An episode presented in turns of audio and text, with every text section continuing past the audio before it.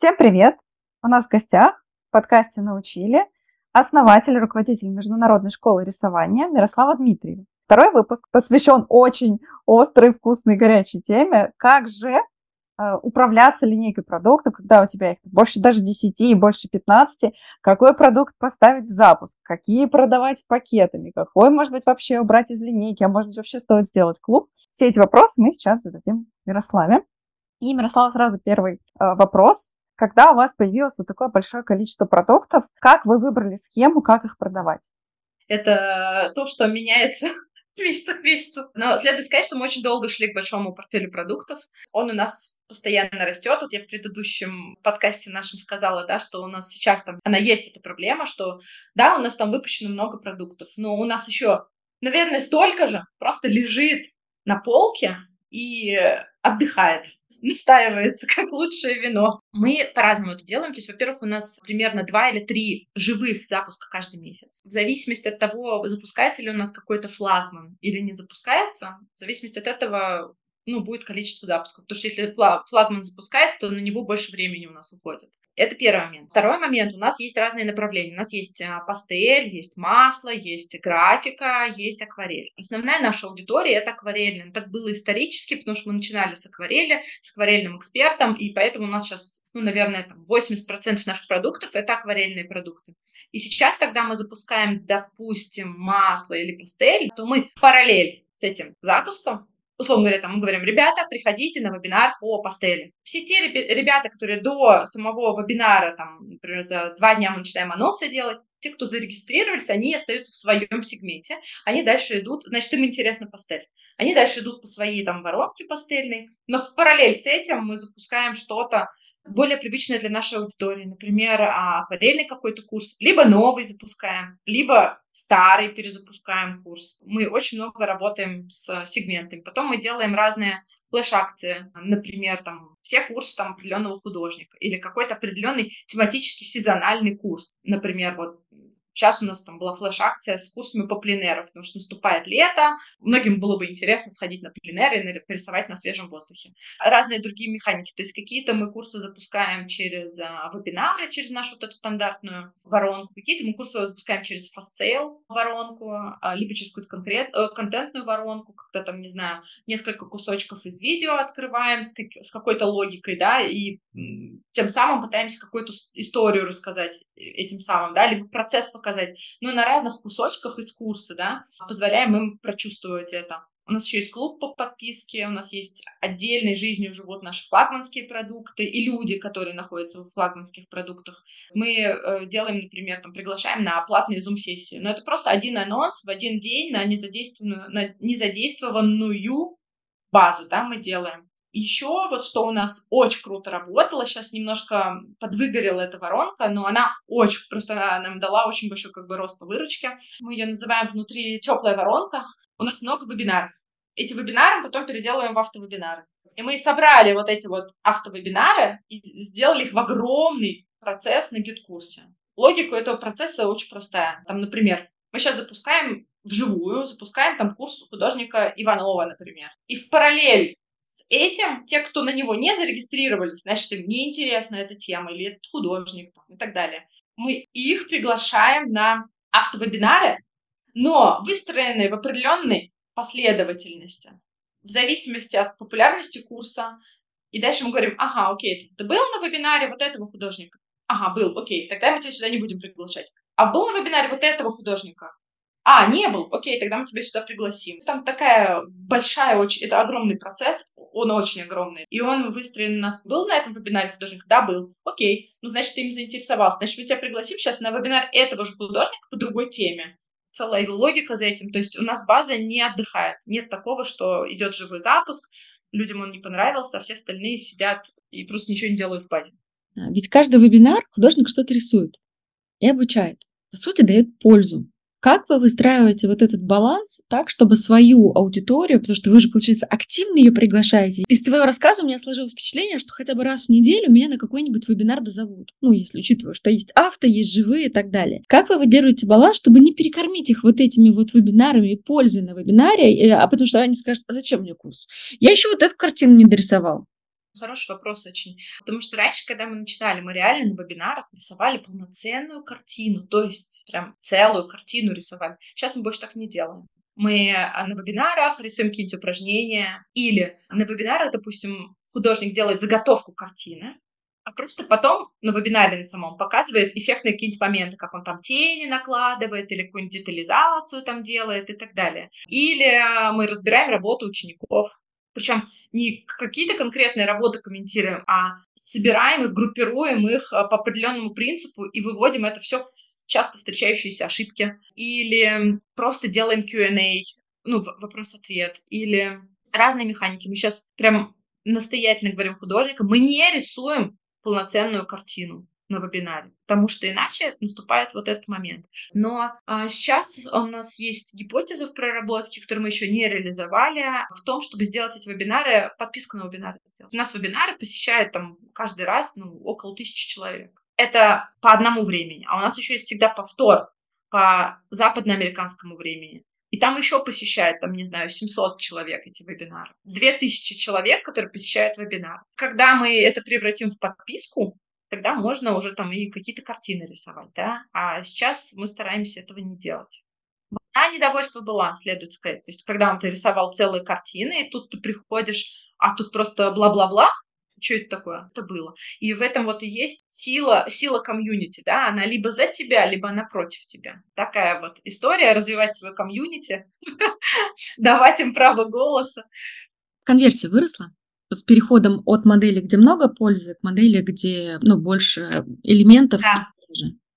да, потому что мы когда вообще в какой-то момент там начали, ну, то есть был вебинар художника, на котором он нарисовал полноценную картину, там было, ну, то есть там было, как всегда, там около там, 700 человек в, в моменте, да, то есть понятно, что сам вебинар посмотрели больше. После этого вебинара просто условно, это я сейчас утрирую, ни одной продажи, ну, в смысле, мало продаж, да, и столько вообще восторженных вообще отзывов, там, что, ребят, такой классный вебинар, вообще просто невероятно.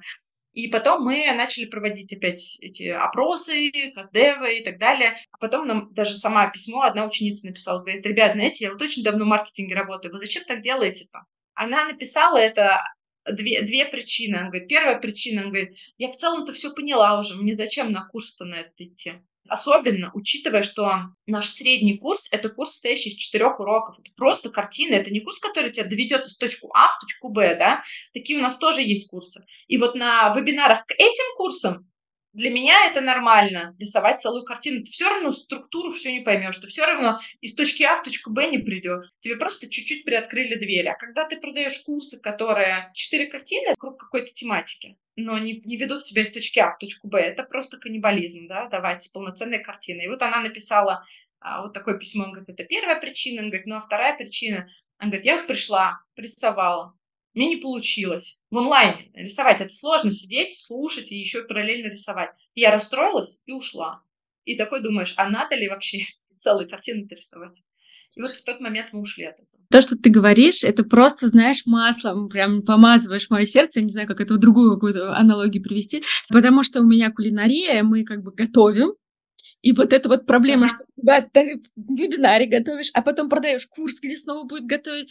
Вот, а не, вроде как не готовишь, пользы не дал, и поэтому у меня прям вот, вот все, что ты сейчас прям говоришь, я прям это чувствую, чувствую вот на кончиках пальцев вот эти проблемы. Спасибо тебе большое, что делишься. Пожалуйста. Поэтому я говорю, что нет конечной какой-то модели, как мы продаем. Ее нет. Сегодня вот так, завтра я не знаю, как будет. Быть, завтра мы вообще еще какой-нибудь инсайт словим. От общения с нашими клиентами поймем, что вообще, может, эти вебинары не нужны. Ведь э, я каждый раз себе этот вопрос задаю вебинара или не вебинара. Потому что смотрю на наших конкурентов американских, никто ничего не делает, никаких там нет вебинаров. Никаких. Более того, мы там пишем полезные рассылки, потому что я считаю, у меня как-то нет внутри морального права каждый день шарашить продажные рассылки. Я считаю, что мы не имеем права вторгаться в личную жизнь другого человека, просто шараша, просто sales. Вижу американских наших конкурентов, которые именно так и делают. Просто каждый день одно и то же письмо с одним и тем же дайджестом, да, просто с разными заголовками. Я, кстати, хотела тоже присоединиться к тому, что иногда, да, ты, вроде это твое комьюнити, вроде оно как бы тобой создано, тебя любят, и очень часто трудно пойти против него, когда ты видишь, что, блин, деньги тут есть, но вот сообщество такое привыкло как-то делать. Я э, консультировала одну школу, близкой рисованию теме, и вот они там привыкли проводить зум, продающие истории, и вот это в зуме, и когда они стали, э, захотели проводить в Бизоне, то у них тоже все там чуть ли не с транспарантами вышли, нам неудобно Бизон, мы не хотим, вот, а в Zoom е такой вот э, как бы наш внутренний мирочек. А понятно, что в Бизоне ты можешь на автомат поставить, а Zoom уже ты в автомат, и, и ну, люди сразу увидят, если это как бы не, не, не Zoom, то все, это явно автовебинар. И вот они испугались, то есть они пока не перешли. У комьюнити управляет школой. Может быть, Мирослав, у тебя еще есть какие-то истории, вот как э, не идти на поводу у клиентов, которые там, хотим все бесплатно, давайте там снизим цену, а почему повышать? Как вы держите свою, свои границы в комьюнити? Аня, очень крутой вопрос, и он меня вот как никого беспокоит. Но мы никогда не вели в зуме, то есть мы не пускали их никогда в наше вот это пространство зума, чтобы они там еще хаотично какие-то вопросы задавали, еще что-то. Нет, это всегда было Zoom плюс GetCourse, э, либо Zoom плюс Bison. Они могут задавать вопросы, мы не обещаем им, что мы ответим им на все их вопросы. Это абсолютный факт. Потом вот с этими вебинарами, да, то есть мы давали им записи на, после вебинара на 72 часа, потому что как бы они смотрят записи, потом они там вдохновляются и покупают. Сейчас мы сократили до 24 часов, и следующий наш этап — сделать, оставить вебинары бесплатными, но следующий шаг постепенно — сделать запись просто платной. А следующий шаг уже посмотреть на вот эту конверсию, кто там записи покупает. Я знаю, что много их покупает, потому что мы уже один раз так делали на марафоне на большом. То есть я знаю, что там спрос точно есть. Поэтому вот следующий этап такой перехода, а потом этап, ну, посмотрим по результатам, а потом как бы в целевом видении переход на полностью подписную модель, там, не знаю, за там, условно говоря, 10 долларов. 10 долларов, и ты все вебинары посещаешь, да еще и записи получаешь, да, вот в каком-то таком формате. Потому что есть много людей, которые чисто на халяву ходят просто на наши вебинары. Да, их есть, они много, но ты от них не обезопасишь себя, да, как, что бы ты ни делал на этих вебинарах. Почему вот я вижу важным поэтапный процесс перехода, потому что мы уже в марте, уж не знаю, это ошибка была или не ошибка, мы подняли цены и сразу же подняли на 30%. Бах! В одночасье. В общем, такая вот история. Поэтому сейчас бы я, конечно, немножко по-другому это делала. Ну, в общем, мы до сих пор дискутируем на эту тему. Надо было так делать или надо было, там, не знаю, потихонечку, по чуть-чуть поднимать. Вопрос время не вернуть назад и АБ-тест не провести. У меня следующий вопрос. Э, знаешь, какой? Вы подняли цены в марте. Получается, все ваши гигантские воронки должны были перестать быть актуальными, потому что там были ну, старые цены. Как вы решили этот вопрос и решили ли? Они остались такими же, какие они были. А со старыми ценами, да, единственный э, момент, что мы сейчас э, на топовые конвертирующие воронки, вот на них мы перезаписываем там кусочки, либо вообще новые вебинары проводим по этому же самому курсу, да, но просто новые вебинары проводим уже с новыми нормальными ценами. Но это тоже такой вопрос. Люди приходят на автовебинар, видят там низкую цену, а потом попадают в базу школы и такие хоп-хоп, условно говоря, там курс до этого стоил 69, а сейчас с чего-то вдруг такой же курс стоит 99. И это одна там, из причин, по которым мы сейчас там вот эту теплую воронку не запускаем, вот которую я сказала, немножко так подвыгорела, потому что там старые цены, и не стоит это пока делать. А можно рассказать по шагам, вот как вы планируете свой следующий, ну там, я не знаю, вы на месяц вперед планируете, или там на, на квартал, например, как вот вы садитесь и э, выбираете, какие курсы вы конкретно поставите вот в этот месяц, по каким датам, почему именно эти, там, может быть, в каком, ну, в каком порядке ты немножко рассказала, но, может быть, еще раскроешь. Меня тоже беспокоит это прям база незапущенных курсов. Ну, может быть, я второй вопрос задам тогда про эти незапущенные курсы. Да, мы на месяц планируем. Дальше у нас не получается планирование пока что. На месяц мы планируем, и то иногда там вносятся какие-то изменения, особенно по живым запускам, по вебинарам, там что-то не получается. Мы сейчас стараемся запустить э, каждый месяц обязательно один сильный курс с одним сильным автором потому что сильного автора, я имею в виду тот автор, который у нас уже опробирован, да, то есть мы точно знаем, что он хороший, его курсы в топе. Потом мы стараемся запустить один э, курс э, не акварельный, и, может быть, даже два курса не, не акварельных в параллель к каким-нибудь акварельным. Ну, собственно говоря, вот такая вот какая-то логика. То есть один обязательно должен быть флагман, какой-то бестселлер, который мы запускаем, и два остальных либо новый медиум какой-то, либо просто какой-то новый, неизведанный акварельный художник. Там, например, вам надо заработать условно 10 миллионов рублей, там, а миллион долларов, и вот так, угу, как мы этот миллион можем получить? Так, вот 300 тысяч нам даст вот этот, 400 вот этот, а этот, ну, хз, сколько, ну, да, дай бог там сотку свою наберет. Вот планируете ли вы, вот, ну, как бы, сколько они вот могут принести денег? К величайшему, глубочайшему моему сожалению и расстройству нет. А у вас был подкаст с э, Артемом Мазевичем. Мы с ним тоже общаемся, наверное, год назад, может, чуть побольше, мы с ним тоже общались. Он говорит, да вы что, вам нужно к декомпозиции переходить? Декомпозиция — это все Вроде бы даже понимаю, как делать декомпозицию, потому что у меня консалтинговый бэкграунд, и я, четко понимаю, что такое декомпозиция, как ее сделать. Но мы ее не делаем, несмотря на то, что у нас есть большая статистика о том, как там запускаются какие-то курсы, есть э, примерная там траектория роста запусков с увеличением базы и так далее, и так далее. Но у нас не получается это планировать. Получается так вот, знаешь, на кончиках пальцев. Типа, примерно как-то спланировать, но не получается полноценно, потому что, опять же таки, потому что много экспертов. Если бы у нас был один эксперт, которым бы я точно знала, что он там хорошо делает sales, он очень круто рассказывает и так далее, и так далее. Это вот одна история. Вот каких-то наших там художников, с которыми мы давно уже работаем, мы можем примерно спрогнозировать количество людей, умножить на цену, посчитать там, размер запуска. А поскольку много новых вообще художников, новых техник, э, ну и материалов, там, пастели, все такое, очень сложно это спланировать просто.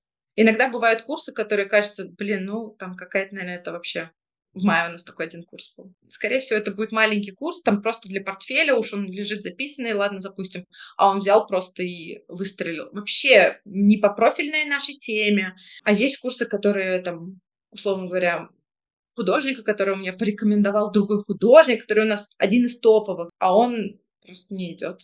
Беспокоят меня вот эти ребята, которые... Я как-то всегда... Я сердобольный такой человек, и вот у меня такая, блин, они же записали вам курс, они, наверное, мечтают, чтобы их курс там... Ну, вы запустили у себя в линейке. Как вы вообще там решаете, записывать ли новый курс или нет? А если вы его записали, ну, нет ли действительно такой какой-то, ну, может быть, не знаю, даже чувство вины перед экспертом, что он старался-старался, а вот вы пока еще его не выпустили. Он, может, вам такой там, ну, как бы, ребят, ну, когда-когда? Вы такие, ну, попозже. Он такой, ну, слава богу, вы, наверное, в рисовании как бы нет такого, что курс становится неактуальным. Ну, и опять же, это же ваше время вы тратите то, чтобы его найти, там, записать. И время как бы потратили, но не запустили. Вот. Э, можешь рассказать вообще, как вы выбираете экспертов? Нет ли вот этого чувства вины? Когда решаете, вот когда вот, допустим, у вас лежит 10 новых курсов, вот как выбрать из 10, какой вы там следующий запустите новый? Ну, чувство вины у меня точно ни перед кем нет. С чего бы оно у меня было? Как бы, да, записанный курс, ну, окей, как бы, ну, мы запустим его когда-то у нас есть, например, курс, вот, который там уже год лежит, да, и да, эксперт спрашивает, ну, когда, типа, вы его запустите, когда вы его запустите, ну, запустим тогда, когда он попадет в наш маркетинговый план а, по определенным параметрам, да, ну, то есть, как бы, логика какую-то, как мы выстраиваем маркетинговый план, да, я сказала, как мы выбираем их, ну, у нас есть большое там полотно, там презентация целая, и Excel-файлы, да, в которых у нас написано все курсы, которые готовы уже лежат, и мы их дальше выстраиваем Просто есть курсы, например, которые чисто о картинке, да, то есть о том, что люди там нарисуют. Есть курсы о какой-то проблематике. Есть курсы сезональные, например, там цветы или например, зимние курсы. Ну, ты их только зимой будешь запускать. Не будешь ты их летом запускать. Мы в прошлом году один раз попробовали, типа, готовь э, сани летом, но это вообще не возымело никакого эффекта. Пару продаж было, и то с э, южного полушария, где у них зима. То есть вот в таком вот э, формате, ну, если эксперты начинают там спрашивать, не знаю, у нас спрашивают, но мы говорим, да, ну мы запустим, мы помним про ваш курс и так далее, и так далее. У нас много курсов, э, вы у нас не один единственный там, художник, но сейчас мы, я уже сказала, да, сейчас мы хотим увеличить вот эту оборачиваемость курсов, в том числе выстроить систему, по которой мы будем отсеивать курсы, на которые стоит тратить время на вебинары, и на запуски такие полноценные, а на какие не стоит. У нас сейчас есть некие мысли, как мы будем это делать. Мы пока это не протестировали, не буду пока особо рассказывать об этом. Есть некое видение того, как это можно попробовать сделать, но еще пока не реализовали. Скажи, пожалуйста, может быть, я просто из своей головы про это чувство вины. Я так думаю, ну, например, если модель, что ты эксперта попросил записать курс, заплатил ему фикс, ну, естественно, он к тебе, наверное, приставать не будет. Вот у вас там фикс, фикс плюс процент, проценты с экспертами, или вообще с каждым по-разному, или там флагманские у вас эксперты, там, например, за процент, а там, ну, дополнительные за фикс, вот э, как? Вообще у нас обе эти системы есть, и фикс, и процент. В русскоязычном направлении мы сейчас практически всех переводим на фикс, потому что ну, сложно маркетинг делать, потому что когда мы делаем бандлы, вот это начинается. Этот курс столько стоит, этот столько, и ты как бы высчитываешь, начинаешь эти проценты скидки от бандла, и вот, вот это вот просто вот какая-то мышиная возня начинается, да, то есть ты тратишь время на то, на что ты вообще не должен тратить время, а ты в итоге сидишь как бы там высчитываешь, как всем там правильно это посчитать. Вижу, Алена улыбается, потому что это такая боль. Есть эксперты, которые там, да, все окей, вообще там фикс, э, все окей, да. Есть даже, более того, есть очень топовые и очень крутые эксперты, которые говорят, меня вообще не волнует ваши запуски, не волнует, сколько у вас будет продаж. Я хочу вот за эти свои вот два урока я получаю в офлайне столько-то. Точка. Ну, дальше либо мы соглашаемся на эти условия, либо мы не соглашаемся на эти условия. А есть эксперты, которые вообще говорят, о, мне вообще за фикс не интересно. Вообще не интересно. Я не буду этим вообще заниматься и тратить на это свое время. В самом начале, когда мы начинали, у нас все были в проценте. У нас не было никого за фикс, потому что у нас не было ни базы, ни имени, ничего, да. Сейчас мы, ну, большинство у нас в фиксе. Ты знаешь, последний, наверное, вопрос хочется задать. Ты очень много говорила про комьюнити, который вам помогает и сделать вот эти связки. Самое большое опасение, когда ты думаешь про чат, это про то, что его надо модерировать.